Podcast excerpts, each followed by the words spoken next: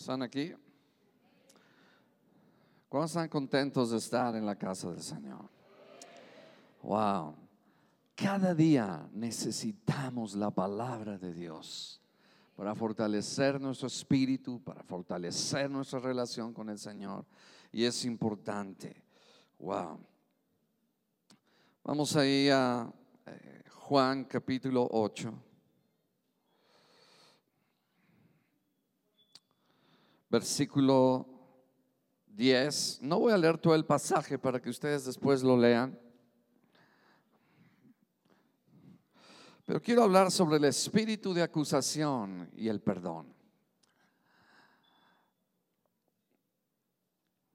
Dice así en el verso 10. Dice, enderezándose Jesús y no viendo a nadie, sino a la mujer, le dijo, mujer, ¿dónde están los que te acusaban? Ninguno te condenó. wow. Ella dijo, ninguno, Señor. Entonces Jesús le dijo, ni yo te condeno.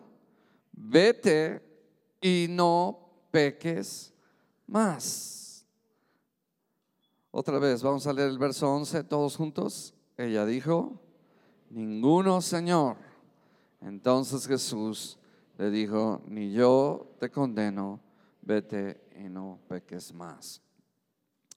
Quiero decirles que el Evangelio, el Evangelio del Señor es un Evangelio sobrenatural que está transformando vidas en toda la tierra es el mensaje, escuchen esto, es el mensaje más poderoso y transformador que podemos oír aquí en la tierra. Porque es un mensaje que viene del mismo corazón de Dios y que cambia y transforma vidas. Gloria a Dios.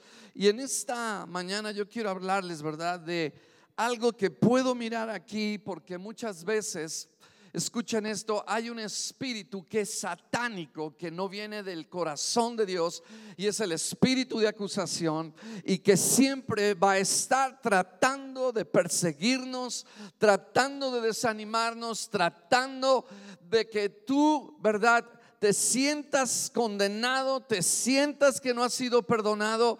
Y déjenme decirles que cuando yo veo este pasaje me impresiona porque, imagínense, estos escribas y fariseos le estaban diciendo a Dios mismo, o oh Dios hecho carne, cómo debería él de actuar. Wow.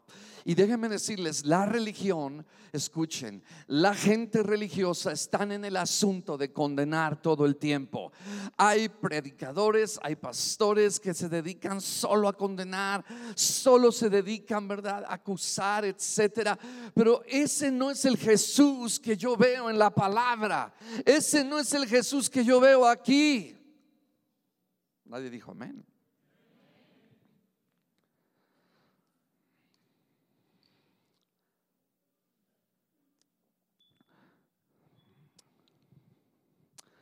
Y yo quiero hablarles de verdad eh, de este espíritu y del perdón que Dios tiene para nosotros por medio de lo que hizo Jesús en la cruz.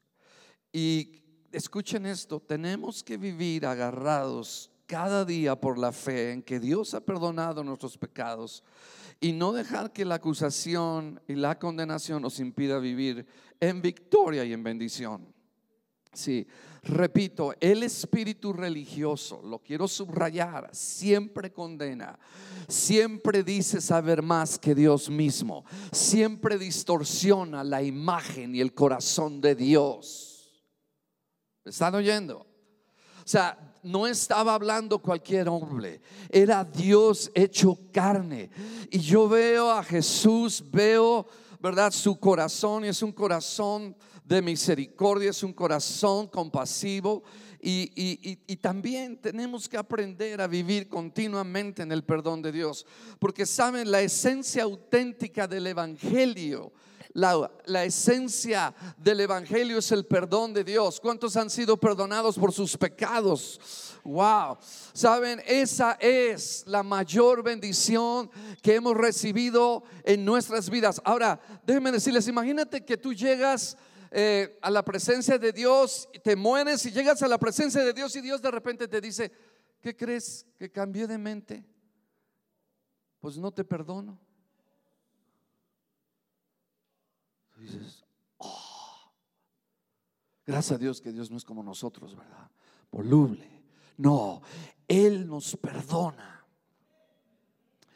Y, y escuchen esto, cuando yo estaba meditando en este pasaje, me doy cuenta que Jesús todavía no moría. Pero Jesús iba en camino para pagar los pecados de esta mujer, porque sus pecados, ¿verdad? Iban a ser perdonados en un sentido en el pasado, porque Jesús todavía en el futuro iba a tener que morir. Pero el otro punto es que nosotros, escuche bien, nosotros en un sentido todavía ni nacíamos, todavía ni pecábamos, pero Jesús, gloria a Dios, nos perdonó para el futuro.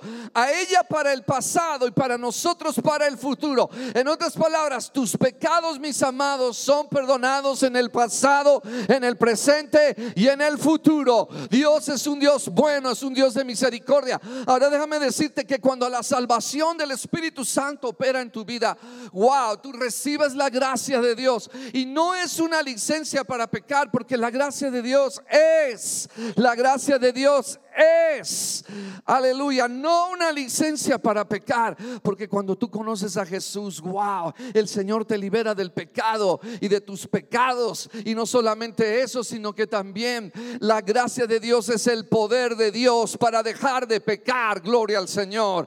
Esa es la gracia bendita de nuestro Dios Todopoderoso. Wow. Y saben,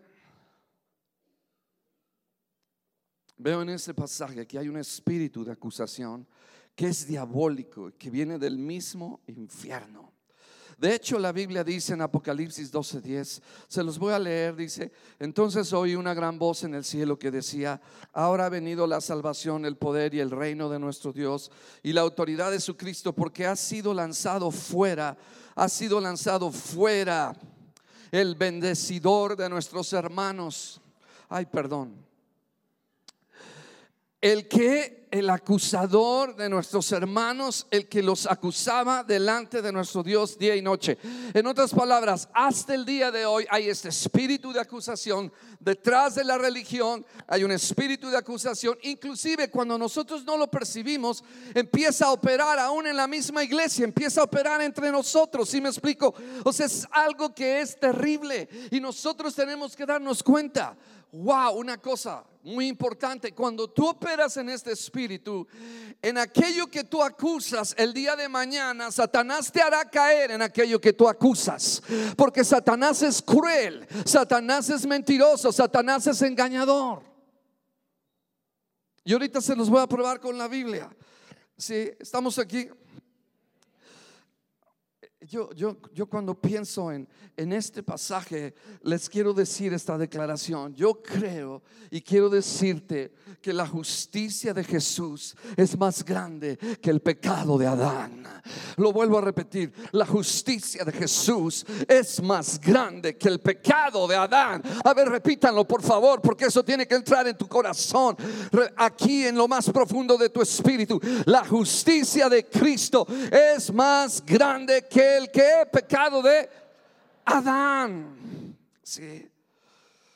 O sea, eh, Satanás siempre está en el negocio de hacernos sentir mal. Satanás siempre está en el negocio de condenarnos. Satanás siempre está en el negocio de señalar los errores. Ese es el espíritu diabólico de Satanás. Y voy a hablar de la diferencia, ¿verdad? Eh, ¿Cómo opera este espíritu? Porque aquí estaba operando a través de estos religiosos. Y es importante, mis amados, que sepamos, que lo podamos discernir, que no dejemos que el enemigo esté siempre acusándonos. Wow. Porque muchas veces la acusación en tu vida y en mi vida afecta nuestra dignidad, afecta nuestra vida espiritual y afecta en un sentido el hecho de que nosotros recibamos las bendiciones de Dios. Porque en un sentido cuando tú crees más a lo que el diablo dice que a lo que Dios dice, oh, escucha esto, empiezas a operar en la carne y no en la justicia que Dios obtuvo por ti en la cruz y empiezas a decir, ¿por qué? ¿Por qué no recibo las bendiciones de Dios? Porque estás creyéndole más a lo que el enemigo dice que lo que Dios dice.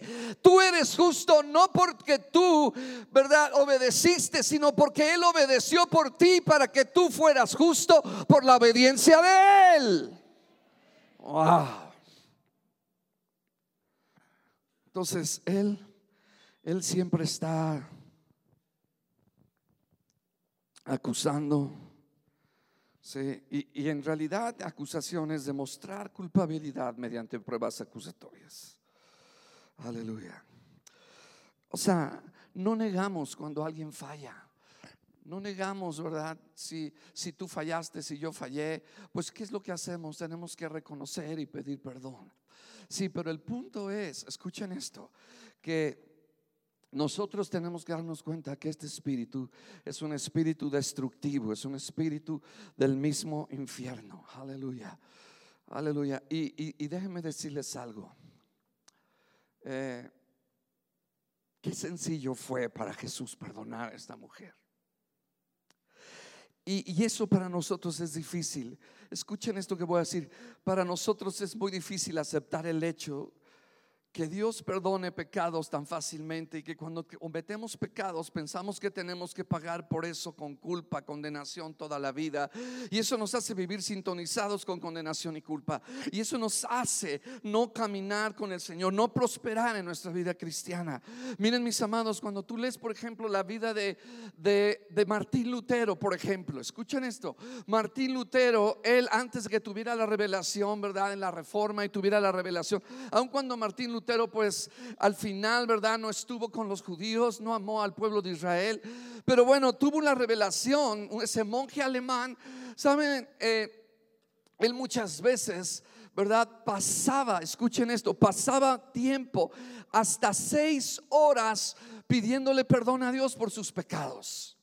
Pero hasta que vino esa luz, esa revelación, y escuchen esto, para mí eh, el verdadero arrepentimiento no solamente es pedirle perdón a Dios, ¿verdad? Dejar el pecado, pero también es tener una fresca revelación de quién es Dios y cómo opera.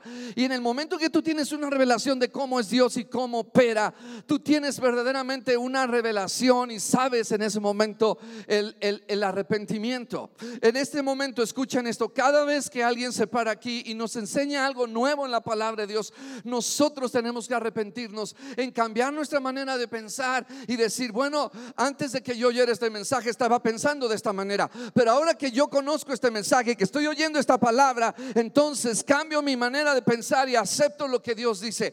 ¿Verdad? Antes, un ejemplo, simplemente nos decían, bueno, pues si, si te ofenden, ten rencor, no le hables a esa persona, etcétera. Pero venimos al Señor y el Señor nos dice que nos perdonemos. Entonces nos arrepentimos, cambiamos de mente de decir, bueno, ya no voy a guardar rencor, voy a perdonar por el bien de mi corazón. ¿Sí me explico? Y hay un cambio, hay un arrepentimiento, un, cambio de mentalidad. No sé si me están, me están siguiendo.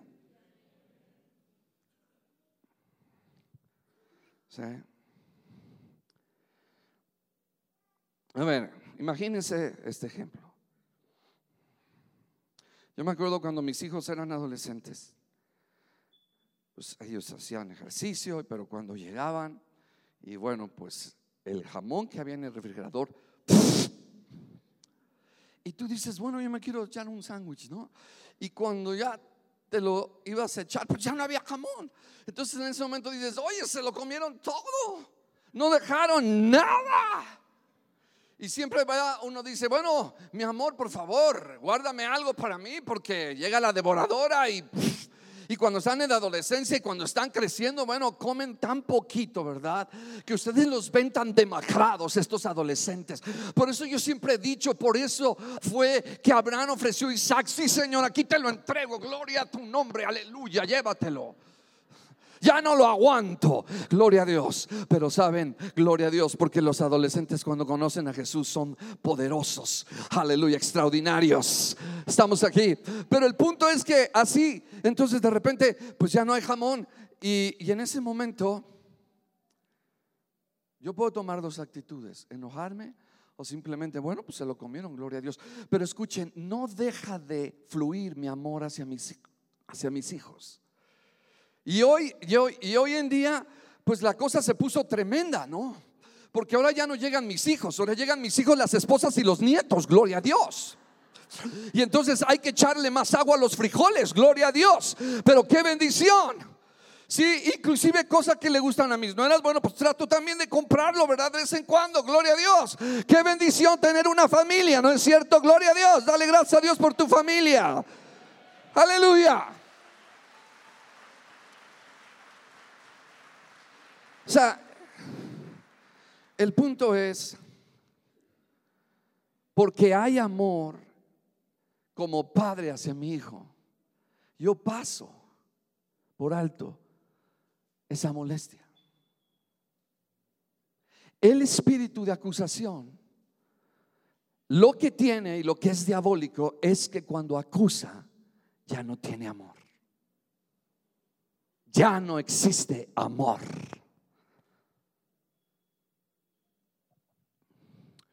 Les voy a poner un ejemplo.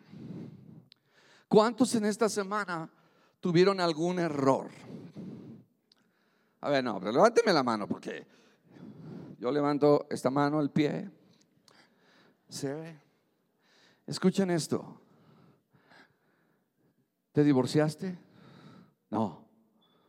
¿Tuviste un gran pleito, un gran problema? Quizás sí, quizás no. Pero el punto que estoy tratando de enseñar es esto. O sea, tus hijos, tu esposa, tus hermanos escuchen. Vieron que tuviste tú un error. Pero el punto es que cuando sacamos el amor, entonces viene ese espíritu de acusación diabólico. Y eso es lo que destruye nuestras relaciones, eso es lo que destruye la iglesia, eso es lo que destruye la familia. Cuando nosotros quitamos el amor y empezamos a señalar como le estaban haciendo estos religiosos, ¿sí? O sea, porque en ningún momento le mostraron amor. Simplemente querían mostrar un punto que ella era digna de muerte y se acabó la misericordia. No hay absolutamente nada. Esta mujer debe de morir.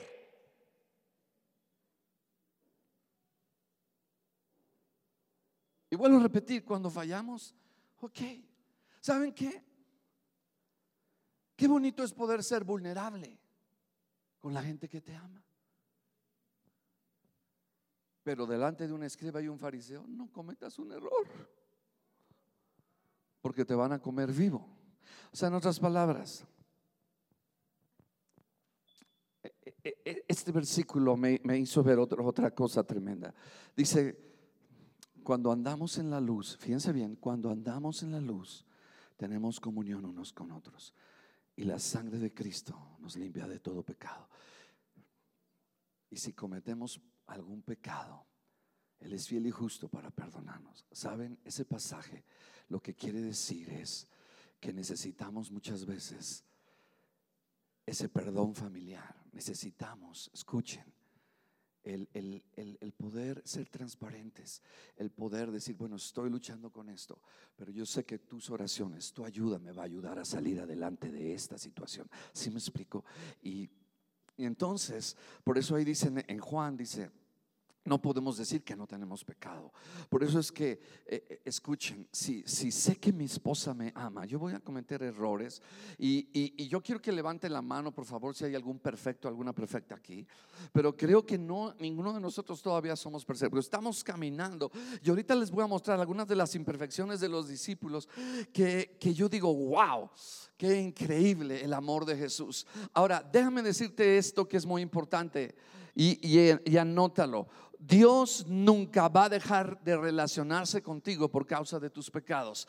Y ahorita voy a demostrarlo con la Biblia, porque aquí el punto es que Jesús se relacionó, ¿verdad? Con esta mujer o con justos o con pecadores, se relacionó, se relacionó con ellos de una misma manera. O sea, el Señor no deja de relacionarse con nosotros por causa de nuestros pecados, porque por encima de todo esto está el amor de Dios para nosotros. Y eso es transformador, eso es poderoso.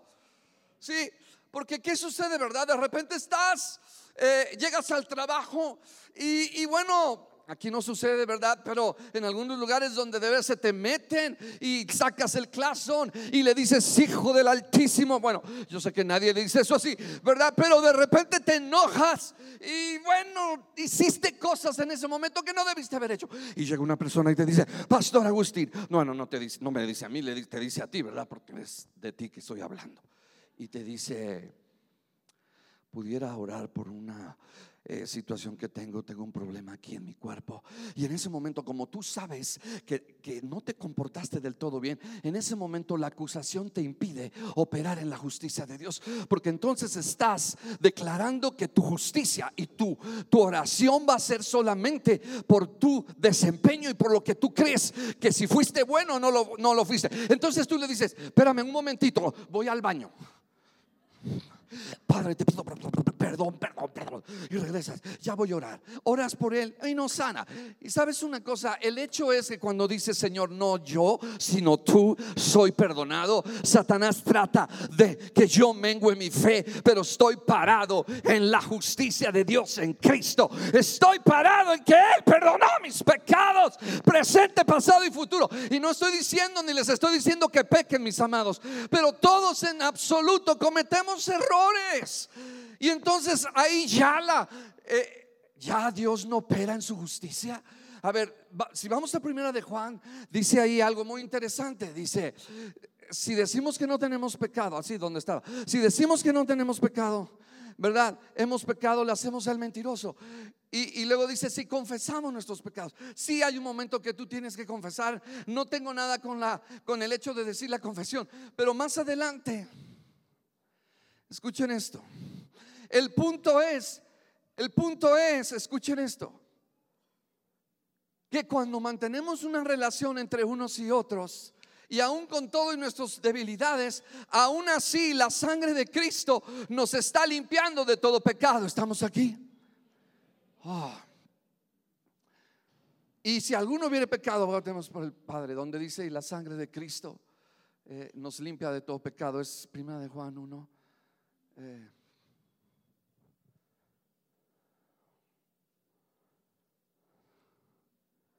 Primera de Juan 1, 1, 7, 8, por favor, si me apoyan. ¿Me están siguiendo?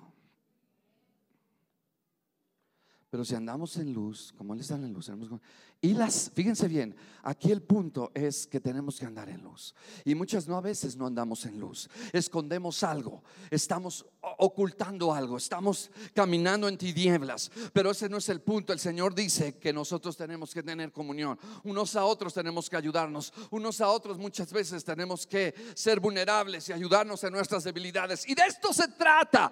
Esto es algo familiar, mis amados. Y lo que dice aquí el Señor, que si nosotros hacemos eso, aleluya, hay algo poderoso que la sangre de Cristo nos está limpiando continuamente. Ahora, eso no nos da el derecho de hacer lo que nosotros queramos, pero lo que sí puedo ver es el principio de que en la comunión, de que estamos juntos, de que estamos conectados y sabes si hay una debilidad, la sangre de Cristo está operando en mi relación con mi familia, con aquellos cercanos a ti.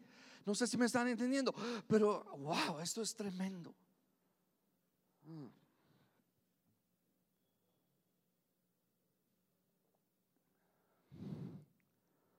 Amén. Ahora vamos a primera de Pedro, capítulo 4.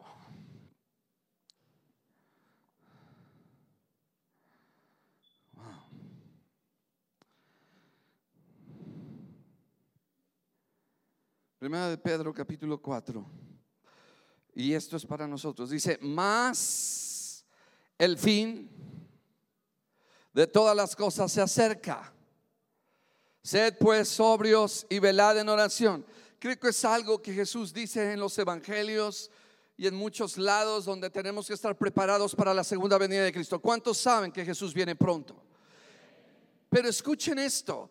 Algo nos dice Pedro que tenemos que hacer en el fin de los tiempos. Y en el verso 8, fíjense lo que dice. Y ante todo, yo quiero decirles y preguntarles, ¿qué es ante todo?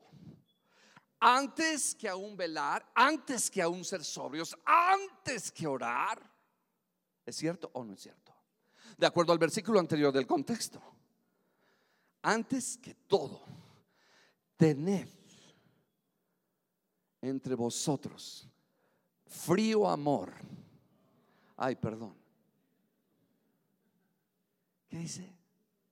O sea, ya, ya entienden, escuchen, aquí, aquí, está, aquí está la clave del espíritu diabólico.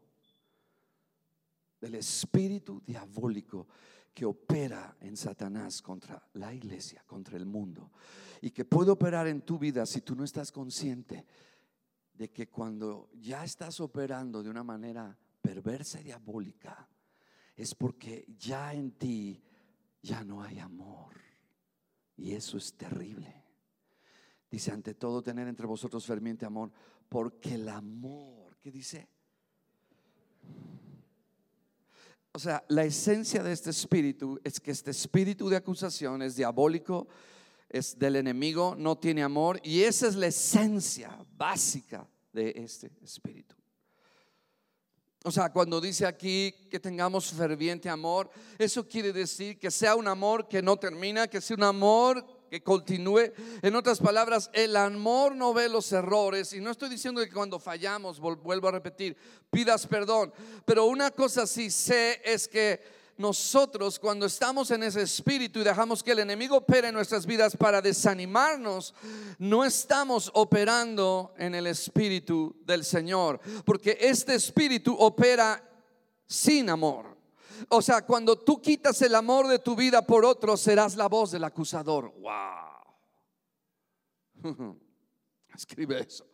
Cuando tú quitas el amor de tu vida, Repito, cuando tú quitas el amor de tu vida, tú te vuelves la voz del acusador, te vuelves la voz misma del enemigo. ¿Estás aquí? O sea, si, si yo dijera de este versículo, dice, porque el amor cubrirá multitud de pecados, pero si lo dijera de esta manera, porque el odio descubrirá, hablará, dirá de tus pecados y de los míos. ¿Qué hace el odio? El odio los descubre. Si yo los mandara con los escribas y fariseos de algunas de las cosas que hicieron esta semana,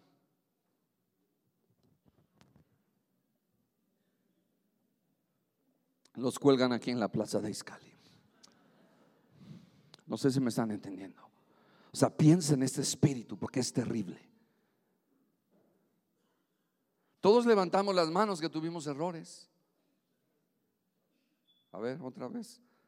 A lo mejor, y si alguien no la levantó, bienvenido que venga a predicar aquí. O sea, si me entiendes, ahora no estoy diciendo que eh, tenemos que tolerar el pecado. No, no, no. Estoy hablando de errores que cometemos, que todavía necesitamos desarrollar carácter, etcétera, etcétera. ¿Cuántos saben eso? Si me explico?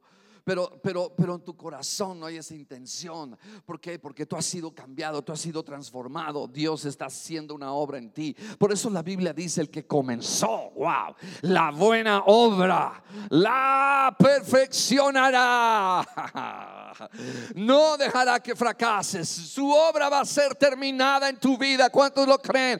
O oh, el punto importante es que te mantengas cerca del corazón de Dios y que lo busques a Él. Entonces yo me puse a pensar, entonces, ¿dónde ponemos en práctica lo que dice en Efesios 4:2? Soportándonos con paciencia. ¿Cuántos han soportado al vecino que está sentado a tu lado? Gloria a Dios. ¿Cuántos lo han soportado? Especialmente los esposos y las esposas. Gloria a Dios. He soportado.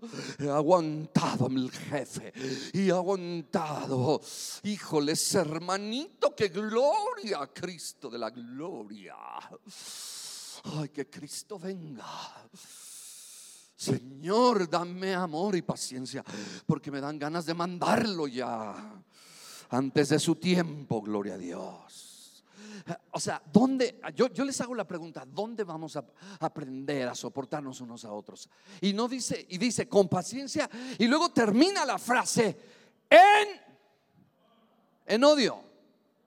En amor. ¿Cuántas veces te ha dicho tu esposa, levanta tus calcetines? No dejes la pasta abierta. Cierra la llave, cierra la despensa. ¿Dónde estás ahorita? Gloria a Dios.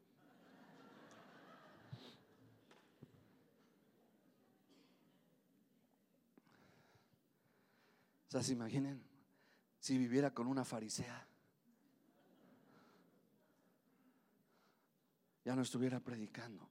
Pero hay algo que se llama amor, mis amados. Hay algo que necesitamos de verdad, tener el corazón de Cristo, porque Cristo me, me, me wow. miren, las escrituras nos revelan el corazón de amor de Jesús.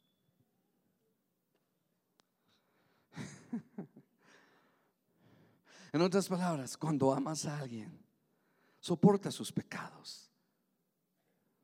No ves sus pecados. Pero el odio, escucha esto, pero el odio, la envidia, los celos, la amargura, descubre los pecados. O sea, en otras palabras, yo digo, bueno, ¿y por qué ese espíritu de acusación en todo el mundo? ¿Por qué siempre hay gente acusando?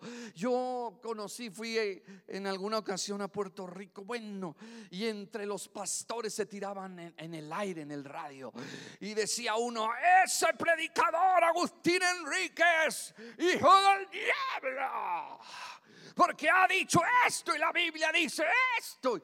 Y bueno, tú estabas así, dices, ¿qué onda? ¿Qué les pasa? Sí, gracias a Dios ya se fue con el Señor este predicador.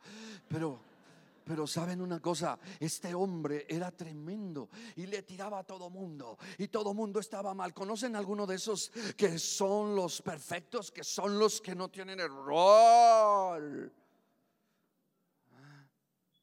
O sea, miren a mis amados, si yo no estoy de acuerdo con alguien, yo no lo voy a acusar. Aleluya, ya es una pena. Simplemente.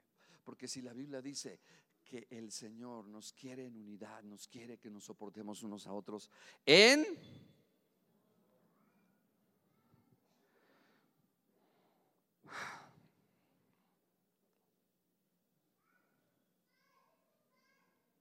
Ahora, si me vas a acusar y tienes pruebas, está bien, pero hazlo con amor. Y si me va a ayudar. Y creo que continuamente nos estamos exhortando unos a otros. ¿No creen? ¿Sí o no? Ahí está la esposa. Ya comiste cuatro pedacitos de pay de queso. Ay, no, mi amor. Llevo tres y medio, perdón. O sea, por eso es que escuchen esto. Tenemos que cuidar nuestros corazones en esto.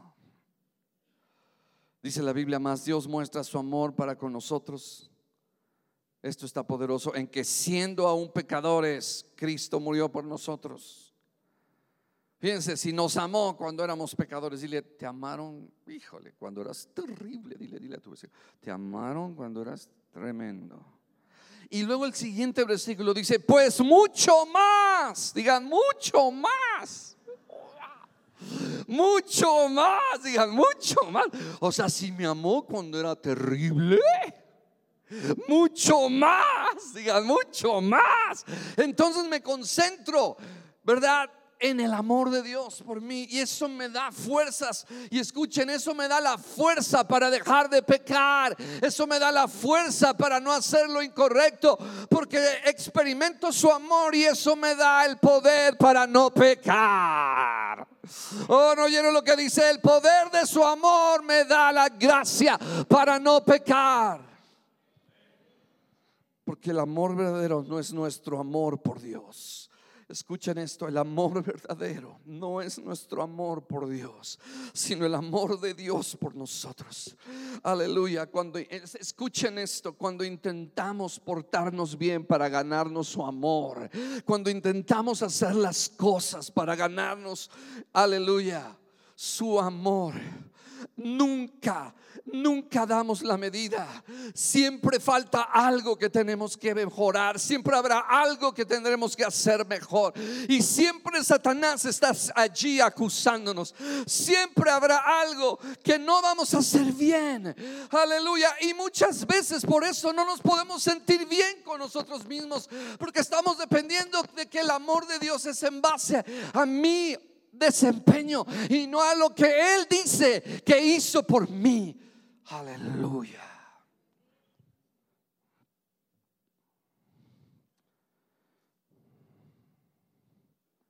Vamos a Juan, por favor.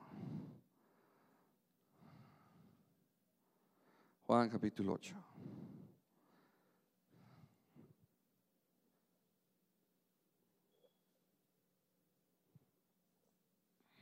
Capítulo 8.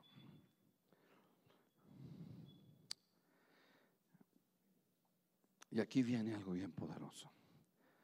Yo quiero que veas el amor de Jesús.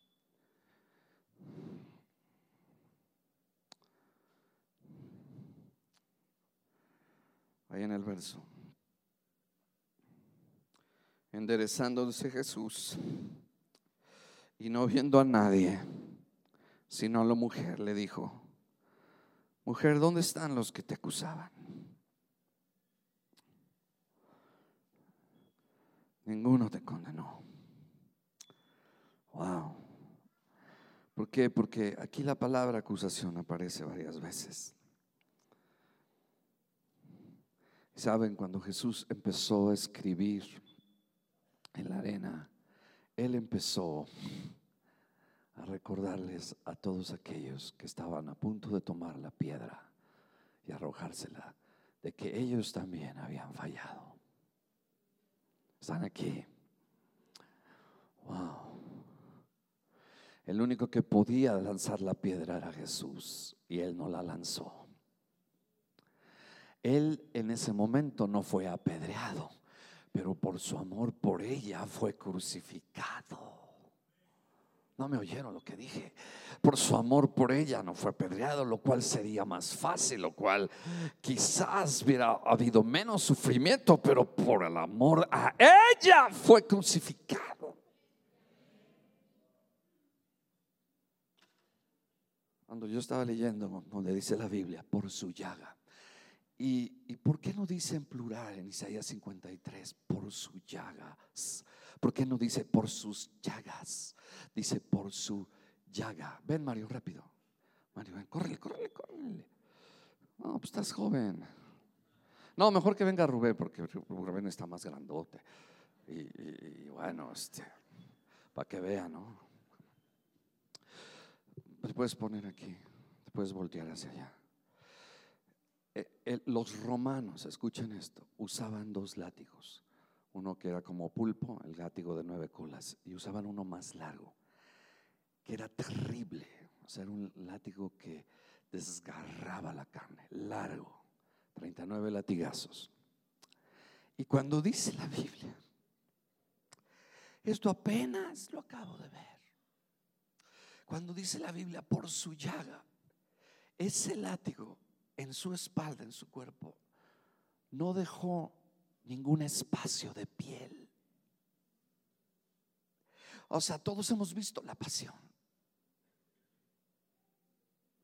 Eso no llega a lo que le hicieron a Jesús por ti y por mí. No hubo lugar en su espalda, en su cuerpo, que le hayan dejado piel. En otras palabras, toda su espalda, todo su cuerpo era una llaga. Por eso es que dice que por su llaga, no dice plural, llagas.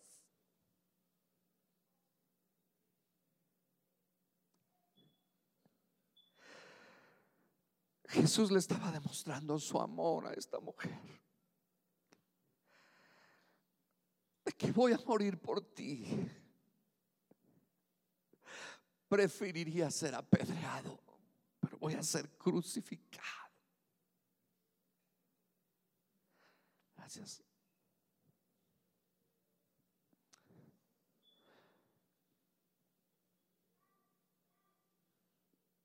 Piensa en ese amor de Dios. Piensa en el corazón de Jesús. Ahora, cuando yo veo Juan capítulo 8, eh, eh, Jesús no le dijo, escucha, Jesús no le dijo, vete y no peques más. Y entonces no te condenaré. Repito, Jesús no le dijo, vete y no peques más. Y entonces, en futuro no te condenaré. O en otras palabras, le, diría a Jesús, cambia tus caminos, sé una mujer fiel, no caigas en la tentación, no te metas con el marido de otro. ¿Sí? De otra mujer. Ahora, lo interesante de esto es que los escribas y fariseos eran terribles. A ver, ¿por qué no trajeron al hombre?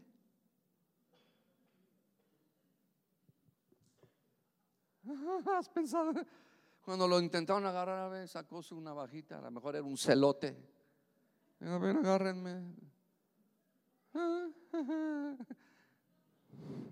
¿Habías pensado eso? Pues que para cometer adulterio se necesitan dos, ¿no?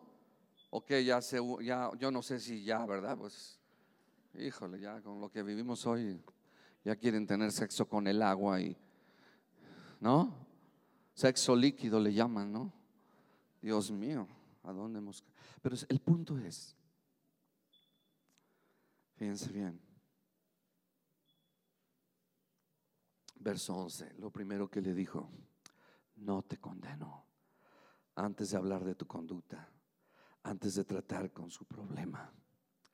Jesús, wow, Jesús quería asegurarse de que ella era a quien Jesús amaba. Por eso, mis amados, esta es la esencia del Evangelio. El amor de Dios, cuando esta mujer tuvo un encuentro con el amor de Dios, su vida cambió. Su amor por ella, digan su amor por ella, la cambió. Aleluya, digan su amor por ella la cambió.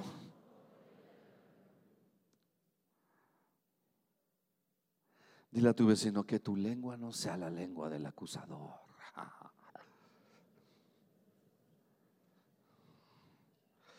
Y dice la Biblia, escuchen esto, escuchen esto, porque juicio sin misericordia se hará con aquel que no hiciere misericordia. Y la misericordia triunfa sobre el juicio. ¿Estás aquí? Santiago 2.13. Ahora déjenme decirles algo a los jóvenes, algo que yo he visto. Escuchen adolescentes jóvenes. Cuando tú dejas que el espíritu de acusación diabólico y no lo disiernes y entra en tu corazón, ese espíritu va a tratar de venir para acusar a tus padres. Porque una de las cosas que Satanás usa es la acusación. Y escuchen esto, una de las cosas que él, él usa, oiganlo muy bien, y en todos los ámbitos, este espíritu se mueve de esta manera, es el descontento. Cuando existe en ti descontento hacia tu papá y hacia tu mamá, entonces si no te cuidas, ese espíritu empieza a operar.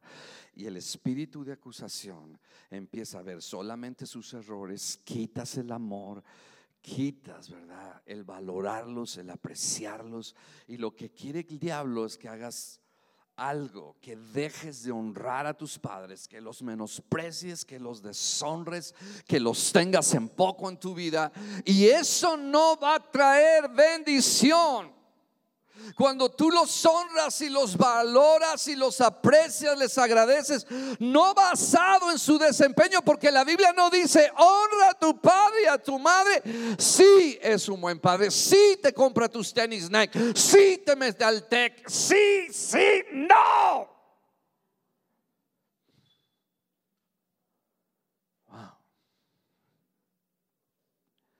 Muchas veces no fue fácil tiempos con mi mamá, cuando mi mamá era alcohólica, fue algo difícil.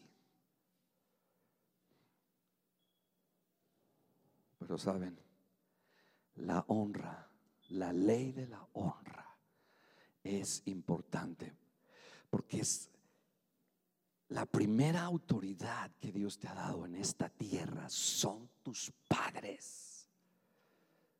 Honralos, aprécialos, porque cuando entra ese espíritu empieza con el descontento, empiezas a responderles, empiezas a revelarte, porque tú te sientes, ¿verdad?, con el derecho de levantarle la voz y gritarle y decirle, ya estás viejo. Aguas. Porque tus días pueden ser acortados, pero si tú aprendes a honrarles.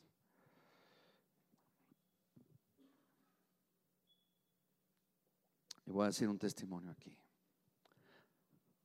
Hubo una persona que su padre la abandonó por mucho tiempo.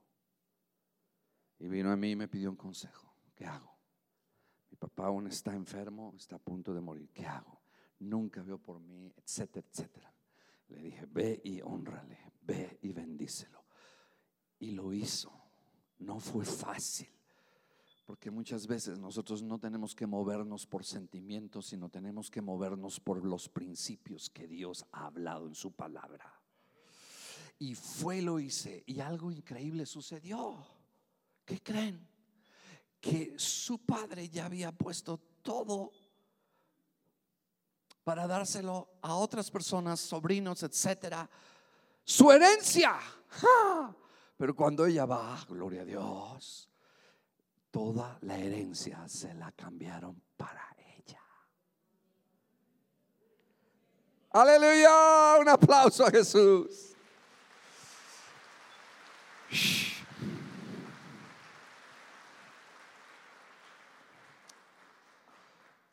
O sea, es que no hay nada que honrar a mi padre. Por lo que son y quiénes son. Porque en primer lugar te dieron la vida.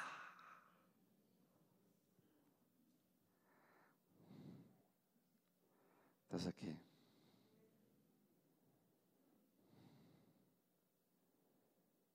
Wow. Repito, Jesús no se relaciona con nosotros basado en nuestros pecados. Jesús no escondió su afecto hacia la gente por sus pecados, por sus comportamientos. No.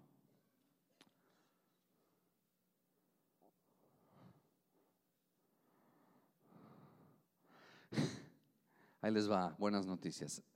Él no espera que seas perfecto para amarte.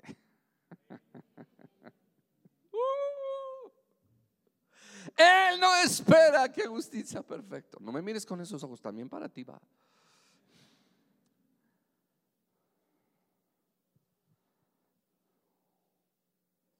¿Están aquí?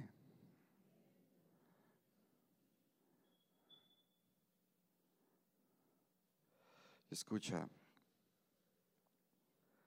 si no dejas que este espíritu de acusación entre en tu vida, no vas a poder vivir en el perdón de Dios para tu vida. No podrás mantenerte perdonado porque Satanás te tendrá por ese asunto de la acusación. Y no podrás agarrarte del perdón si no vives mostrando misericordia a los que fallan y alejando de tu vida la acusación.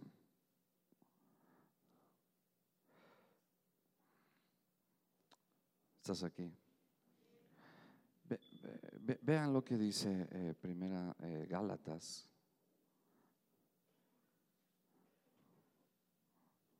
Capítulo 6. Y quiero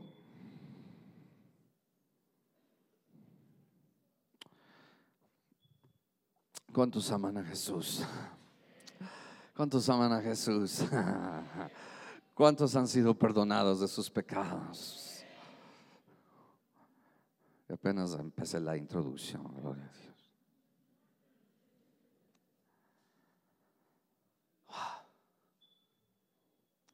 Pero dice Gálatas 6.1, hermanos, si alguno fuere sorprendido en alguna falta, vosotros que sois carnales, restaurarle con espíritu de juicio Ay, perdón. Esta es la versión según el enemigo. Hermanos, si alguno fuere sorprendido en alguna falta, vosotros que sois espirituales, restaurarle con un espíritu de mansedumbre. ¿Y por qué con un espíritu de mansedumbre? Aquí viene la clave, considerándote a ti mismo. O sea, porque en aquello que estás señalando el dedo dice, no sea que tú también caigas en lo mismo.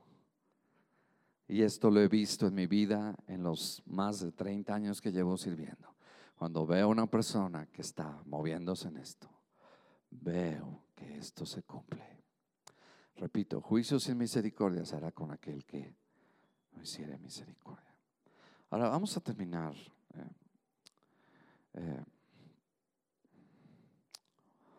ah, wow. Wow.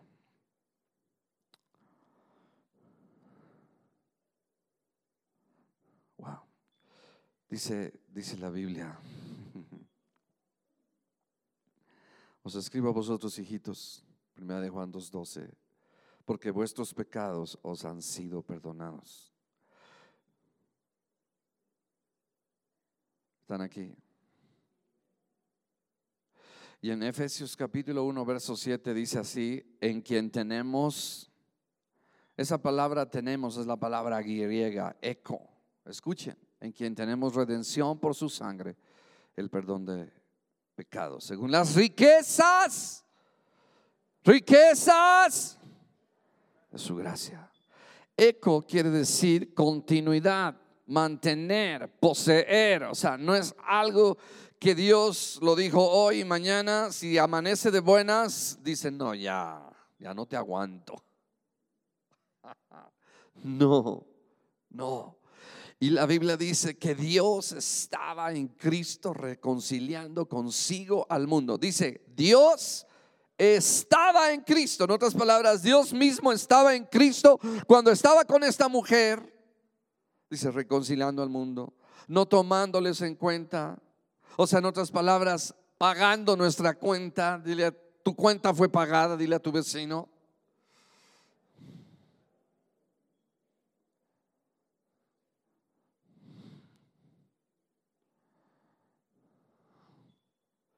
Están aquí.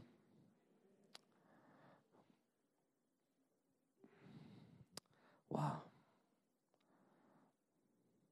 Vamos a Lucas, ah, perdón, a Juan capítulo 20.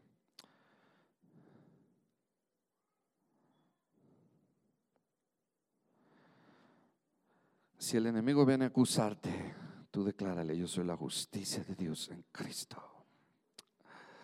Y muchas, eh, de verdad, eh, muchas veces le creemos más. Yo te voy a hacer dos preguntas. A ver, te voy a hacer dos preguntas. ¿A quién le tienes más fe? ¿A tu pecado o al don de justicia que Dios te dio? Bueno, ya la agarraron. Pero muchas veces le tenemos más fe al pecado que al don de justicia. ¿A quién le tienes más fe? ¿A Adán o a Jesús? ¿Sabes que la Biblia dice que por la obediencia de un hombre fuimos nosotros declarados justos? Somos justos por la obediencia de Jesús. ¿Están oyendo? Somos justos por la obediencia de Jesús. Y muchas veces, escucha esto, cuando pecamos tenemos más fe al pecado que al don de la justicia porque tú eres justo porque obedeciste, sino por la obediencia de Jesús. O sea, no somos justos porque obedecimos, repito, somos justos por la obediencia de Jesús. Tú permaneces perdonado. Entre más sabemos que somos perdonados, más le amamos. No por obras, no por mi desempeño. Debemos de vivir con una conciencia del amor de Dios, una conciencia no de pecado. Y lo más tremendo de esto es que la Biblia dice, wow, la Biblia dice ahí en, Romanos, eh, ahorita vamos a regresar rápidamente, en Romanos, esto, esto me, me animó tanto. Wow, Romanos capítulo 6.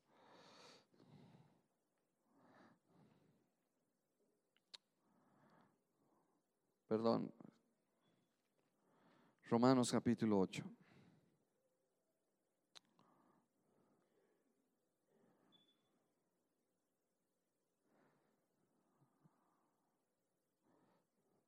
Dice en el verso 3, dice, por lo, porque lo que era imposible para la ley, por cuanto era débil por la carne, Dios enviando a su Hijo en semejanza de carne de pecado, y a causa del pecado, fíjense bien, y a causa del pecado, y esta frase última tiene que darte ánimo y esperanza. ¿Estás aquí? Condenó al pecado en la carne. Sí, el pecado está en nuestra carne y tenemos que crucificarla, pero aquí hay una cosa. Muchas veces mi carne, su carne, a veces tenemos pensamientos que no son de Dios y de repente pensamos y decimos, no, no, no, no, no soy justo, no soy perdonado porque estoy pensando así y así. Pero lo que yo quiero decirte es que tú tienes que levantarte en la justicia de Dios y tú tienes que declarar que el pecado fue condenado. En otras palabras, tú tienes que declarar, o sea, el Señor nos ha dado las herramientas y sabemos usarlas. Debemos de declarar, tenemos que estar conscientes de la palabra de Dios. Y aquí dice que Él condenó al pecado. ¿Él que condenó al pecado? ¿Qué hizo con el pecado? Lo condenó. Él condenó el pecado en tu vida. Él condenó el pecado en mi vida. En otras palabras, declaro que el pecado no tiene dominio sobre ti ni sobre mí. Ahora, el pecado ha sido vencido a través de Jesús para darte a ti la victoria. Y claro, el enemigo usa la carne porque son primos hermanos. Pero si estamos en el, en el Espíritu de Dios, podemos vivir una vida victoriosa y podemos ir creciendo en esa justicia. Amén. Wow.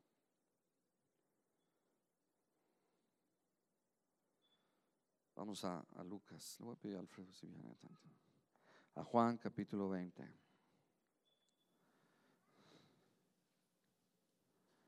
Déjenme decirles para ir rápido y terminar. ¿Cuántos le dan gracias a Dios por el amor de Dios?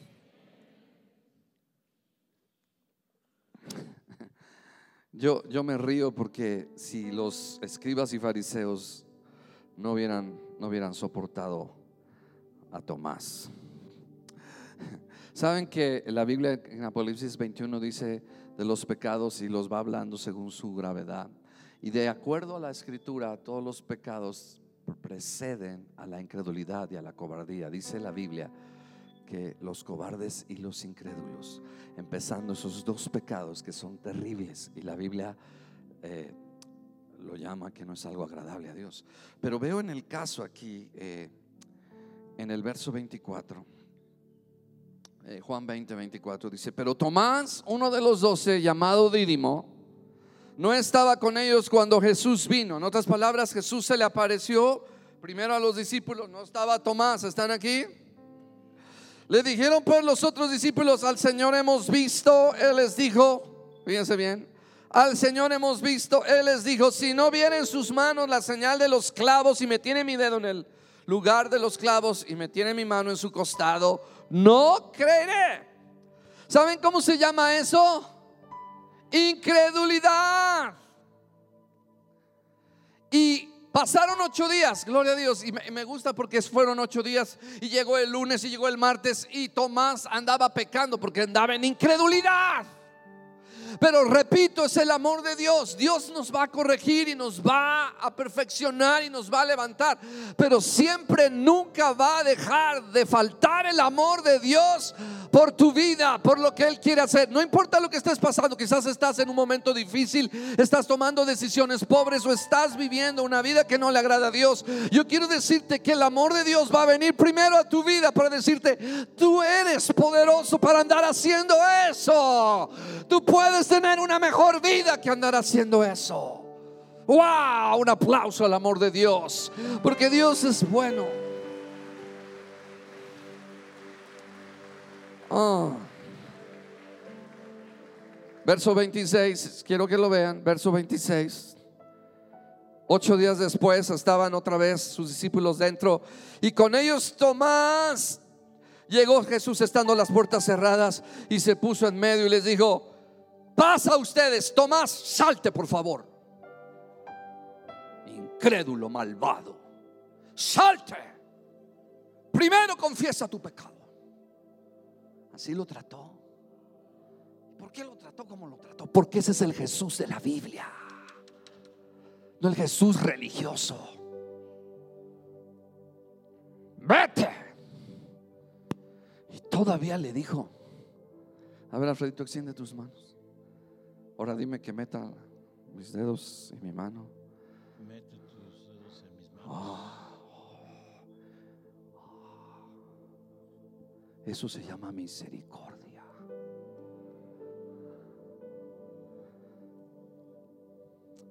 Y en ningún momento dice, escuchen esto, ¿saben? Yo me pregunté, a ver, yo no veo un arrepentimiento en Tomás por haber sido incrédulo. Yo no veo que él le dijo, Señor, perdóname.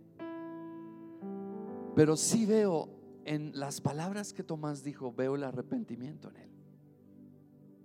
Porque vuelvo a repetir, el arrepentimiento sucede en nosotros cuando tenemos una revelación fresca de quién es Él.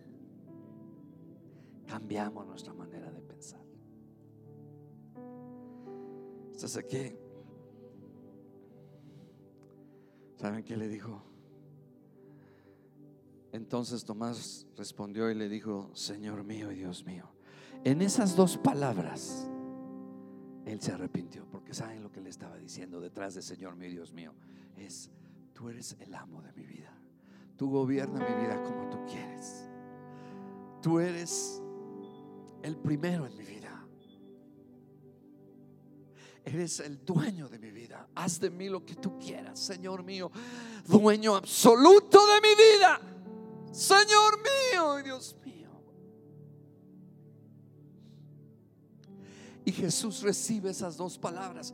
Porque muchas veces, escuchen esto, es algo que, que lo he podido aprender. No tienes que decir una frase trillada, me arrepiento Señor por haber hecho esto y el otro y hacer una confesión. No, cuando hay algo que sale de lo profundo de tu corazón. Esas palabras era el arrepentimiento de Tomás. De decir, Señor, tú eres el dueño de mi vida, yo te amo. Aquí estoy, tú gobierna, haz lo que quieras de mi vida. Y Tomás fue uno de los apóstoles más poderosos. Sabemos muy poco de su historia. Él se fue a la India, dio su vida, predicó el Evangelio de Cristo. Y le dice el Señor, porque lo viste, creíste. Pero bienaventurados son los que no vieron y creyeron. Y yo quiero decirte que tú eres bienaventurado. Wow. No lo has visto a Él. Aleluya. Pero has creído en Él. Wow. Este es el amor del Señor. Lo acusó, lo condenó. ¿Cómo, ¿Cómo ves a un Jesús en este pasaje? ¿Cómo lo ves? ¿Cómo lo palpas? ¿Cómo lo percibes?